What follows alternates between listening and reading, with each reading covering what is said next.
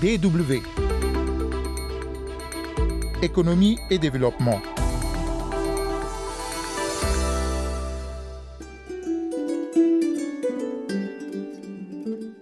Chauffeur, conducteur de taxi ou de transport en commun. Un métier qui se féminise progressivement sur le continent africain. Dans tous les pays ou presque, les femmes entreprennent de plus en plus et se donnent la main dans un secteur autrefois dévolu exclusivement aux hommes. Illustration au Burundi, où un projet entrepreneurial dénommé Femmes au volant valorise le travail de l'agent féminine. Et puis, protection sociale au Togo, c'est une femme qui dirige l'Institut national d'assurance maladie. Myriam Dossou d'Almeda nous expliquera dans la seconde partie d'économie et développement en quoi l'INAM contribue à la croissance économique et au développement durable dans le pays. C'est Rodrigue Guézodia au micro. Bonjour, bienvenue à toutes et à tous.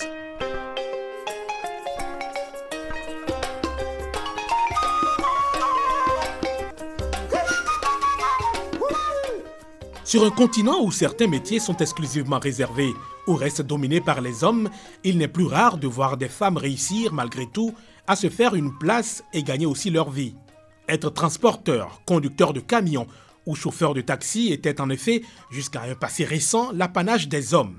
Mais désormais, dans toutes les capitales, des conductrices se distinguent et rivalisent même avec leurs homologues masculins. On connaît par exemple au Ghana l'histoire de Miss Taxi, le surnom donné à une jeune femme titulaire de master en ressources humaines qui avait décidé plutôt d'acheter à crédit une voiture pour se lancer à son propre compte dans le domaine du transport de passagers. Et Senam Niador fait partie désormais des nombreuses taxi women à Accra, à l'instar de Dédé Olali qui défie au volant de son taxi les préjugés au Togo. Au Burkina Faso, Bibata Gansanier ne passe pas non plus inaperçue. À 34 ans, elle est la seule femme chauffeur de taxi à Ouagadougou. Mon projet à long terme, c'est un jour avoir une société de taxi gérée par moi-même. Et s'il y a des femmes ou des hommes aussi qui sont intéressés à travailler avec moi, mais je dirais qu'entre femme et l'homme, s'il se présente, la femme sera prioritaire. La jeune Burkinabé, qui parvient à faire des revenus mensuels atteignant parfois 300 000 francs CFA, n'est pas loin d'atteindre son objectif comme l'a fait Patricia Nzolantima en République démocratique du Congo. Celle-ci a créé en 2018 Yubiscabs, un service de taxi haut de gamme qui emploie des femmes. Le Sénégal aussi en a fait l'expérience avec les Taxi Sisters qui sillonnent Dakar grâce à un projet d'entrepreneuriat féminin. Au Burundi, les femmes expriment également de plus en plus leur volonté de devenir économiquement indépendantes à travers des initiatives similaires. Femme au volant en est une, c'est un projet qui a une vision émancipatrice de la femme burundaise en l'intéressant au métier de conducteur pour tous les genres de véhicules.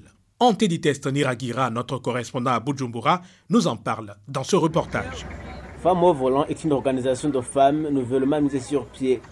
Elle ne rassemble que les femmes engagées dans la conduite automobile en vue de s'assurer une autonomie économique et financière. C'est le contre-pied de certaines habitudes selon lesquelles la femme doit tout attendre de son conjoint. Alida Irakoze, transporteuse de profession depuis 5 ans, responsable au sein de l'organisation Femmes au volant. Si une femme décide de quitter son foyer pour travailler, elle se développe personnellement et fait avancer sa famille. En Kirundi, on dit que la femme a mille bras, pour dire qu'elle est capable de faire beaucoup de choses avec détermination. C'est ainsi que si une femme décide de travailler, elle doit développer sa famille et son pays. Mais nombreuses sont les femmes sans moyens d'apprendre à conduire ou de s'engager dans le transport. Ensemble, alors, nous pensons à aider ces dernières, incapables de le faire ou de l'apprendre. Souvent, la conduite automobile s'apprend à l'auto-école et là, c'est payant.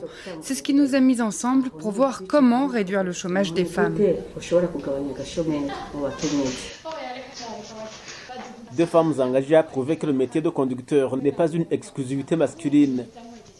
Elles sont toutes aussi déterminées à mettre fin au concept de femmes de foyer économiquement soumises, ancré dans la culture burundaise.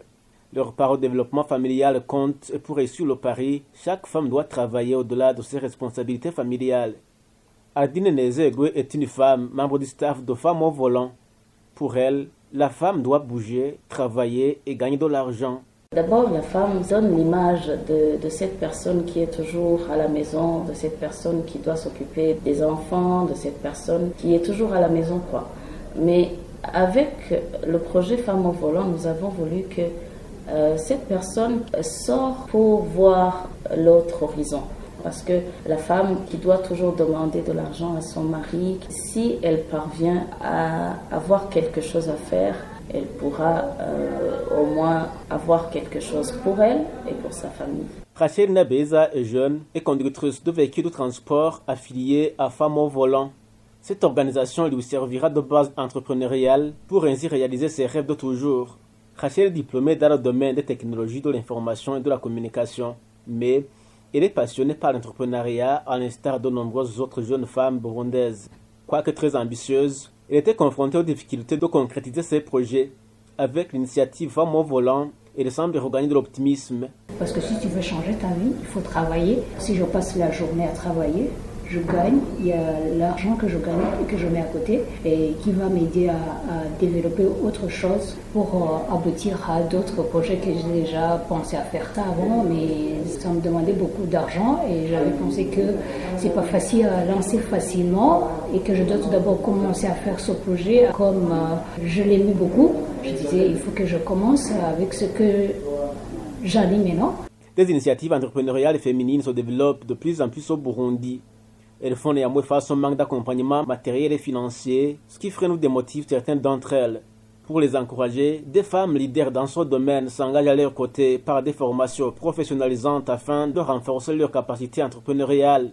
Ceci leur permettra de s'assurer une véritable indépendance économique, estime Ange Moyobira, entrepreneur indépendante. Dans leur euh, communauté, elles ont besoin de pouvoir avoir une autonomie financière ou économique et pour cela, alors, nous les formons en entrepreneuriat principalement. Nous les apprenons à sortir de leur zone de confort pour qu'elles puissent identifier des opportunités économiques dans leur localité nous venons vraiment appuyer les communautés qui vivent sous le seuil de la pauvreté. Et nous savons très bien que un des grands facteurs de la pauvreté, c'est pas vraiment manquer de l'argent, mais c'est le niveau intellectuel. Donc c'est la capacité euh, intellectuelle d'être empowered, être renforcé, soutenu et de savoir qu'on peut. C'est justement ce, ce, changement de mentalité auquel euh, nous nous appuyons pour la lutte contre la pauvreté.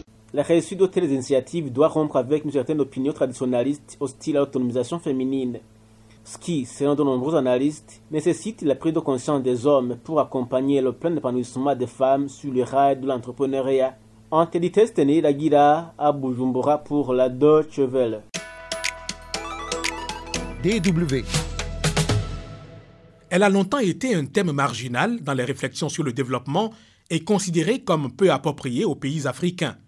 Mais de nos jours, la protection sociale est devenue un instrument privilégié dans les politiques de développement. Au Togo, une loi a institué en 2011 un régime obligatoire d'assurance maladie au profit des agents publics et assimilés. Cette couverture, dont la gestion a été confiée à l'Institut national d'assurance maladie, devrait s'étendre à l'ensemble des Togolais. Mais où en est-on aujourd'hui? Nous en parlons dans un entretien dont vous suivez la première partie avec Myriam Dossou d'Almeida, la directrice de l'institution. Aujourd'hui, euh, nous sommes en 2020.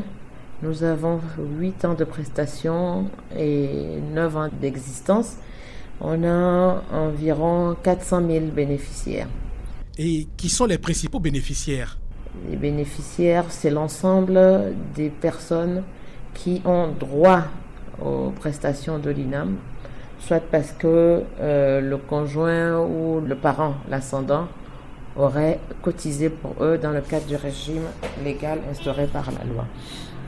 Donc, on a environ 101 000 assurés principaux.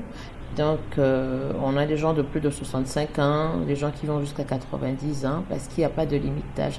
Et ça, c'est ce qui fait une différence essentielle avec l'assurance privée, qui peut proposer des couvertures euh, des fois très confortables, mais des couvertures qui s'arrêtent à partir d'un certain âge. Parce que euh, il est entendu, vous n'êtes pas sans savoir que les dernières années de la vie sont celles qui coûtent le plus cher en matière de santé. Comment peut-on caractériser la forme de régime auquel l'INAM soumet les Togolais? Le régime euh, d'assurance euh, géré par l'INAM est un régime basé sur la solidarité. Solidarité multifacette une solidarité entre les malades et les non-malades, comme en assurance privée, mais une solidarité supplémentaire entre les plus riches et les moins riches. Parce que le taux de cotisation est assis sur le revenu, ce qui fait que celui qui gagne 30 000, il va payer euh, 2100 francs et celui qui gagne 100 000 ben, va payer 7 000 francs. Cette forme de solidarité renforce quand même la pérennité et l'objectif de réduction de la pauvreté à travers la, la, couverture santé. La troisième forme de solidarité est celle entre les vieux et les jeunes. Les vieux et les retraités, ils cotisent 3,5% de leur pension. La pension est déjà réduite par rapport au salaire qu'ils avaient avant de partir à la retraite, mais les montants qu'ils ont cotisés pendant qu'ils travaillaient, une partie de ces montants, on peut la considérer comme affectés à des réserves pour les prendre en charge au moment où ils reçoivent une pension qui est faible et où on n'a pas un employeur qui contribue à leur cotisation. Là, on a compris les fondements de l'INAM, son régime, le nombre de bénéficiaires et son évolution. Mais la couverture devrait s'étendre à une majorité de Togolais. Y a-t-il d'autres bénéficiaires? Quelle sera leur qualité? Au départ, on était exclusivement sur les fonctionnaires. Euh, répondant à la demande pressante des populations pour une couverture santé, nous avons réalisé un certain nombre d'études pour pouvoir progressivement intégrer d'autres catégories socio-professionnelles à la couverture de l'INAM. Ceci nous a amené euh, dans un premier temps. Le premier groupe, c'était les, agriculteurs. Euh, après, on a travaillé un peu sur une partie du secteur informel. Et je disais donc, ceci nous a amené à signer une convention pour la prise en charge des artisans. Ceci était fait à la demande de ceux-ci, après une étude qui a été réalisée euh, par, euh, qui a été financée par, euh, je crois, la BAD, pour déterminer le besoin et l'intérêt de ces catégories socio-professionnelles pour une couverture d'assurance.